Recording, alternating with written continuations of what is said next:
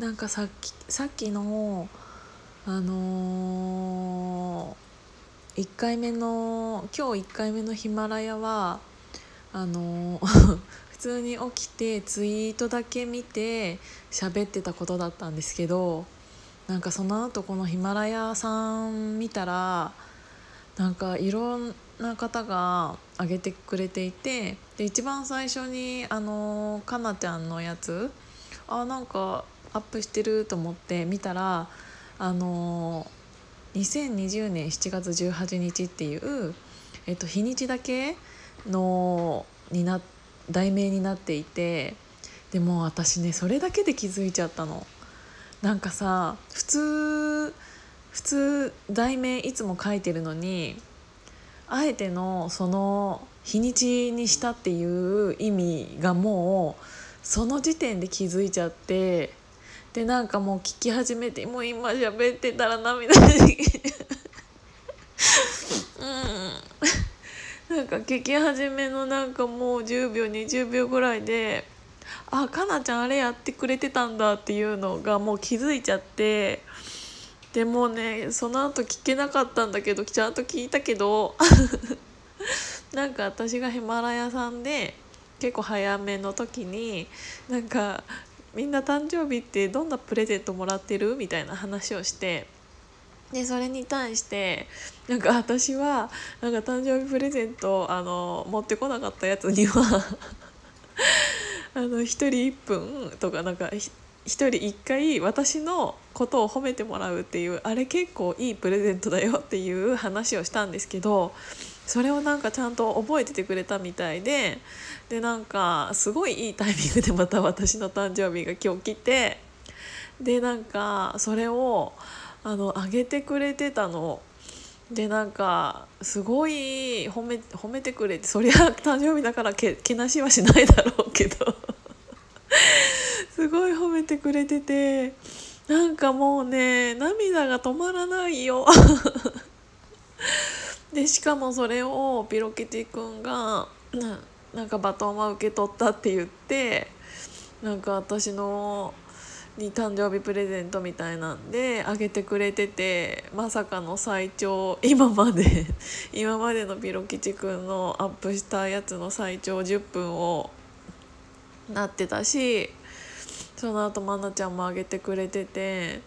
でなんか 非公認元彼もなんか受け取ったって言ってなんかあげてくれてるっぽいしなんかこんなにも温かい輪がヒマラヤさんでスタートしてなんかそもそもヒマラヤさんはを始めたのはうんとなんかその普通にツイートでしてる人がいてそうでもサロンメンバーさんなんですけどわ何それやってみようと思ってやりはその日に 早速やり始めてっていうスタートで今日はヒマラヤさん初めて13日目なんですけどなんかもうやっぱりすごくいいなって思うのは音声配信アプリっていうものの良さっていうのをすごく感じてた一番深く感じたのが今日でやっぱりそのツイートっていうのはそれはそれでとてもいろんな人とつながれるしでやっぱり今何千人っていうフォロワーさんとかもいるけど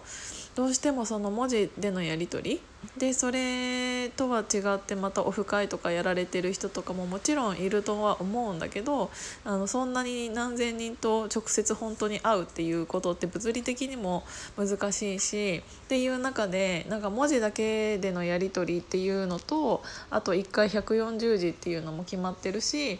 ていうのがあるから私はなんかヒマラヤさん始めてみたんですけどそうすると本当にその人の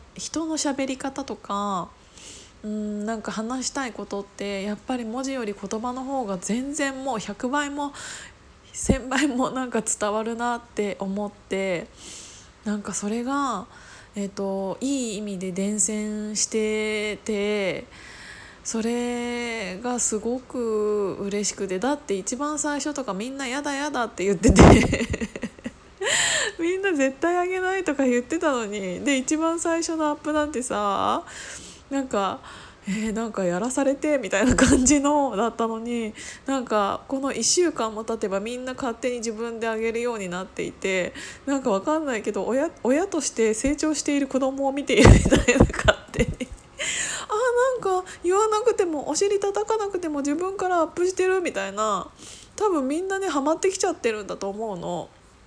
でそれがなんか最近思ってきたことだったんだけどかなちゃんがすごい素敵なスタートを切ってくだくれてなんかみんながそれに続いてバトンを受け取ったって言ってやってくれてもう本当にね化粧が進まないんです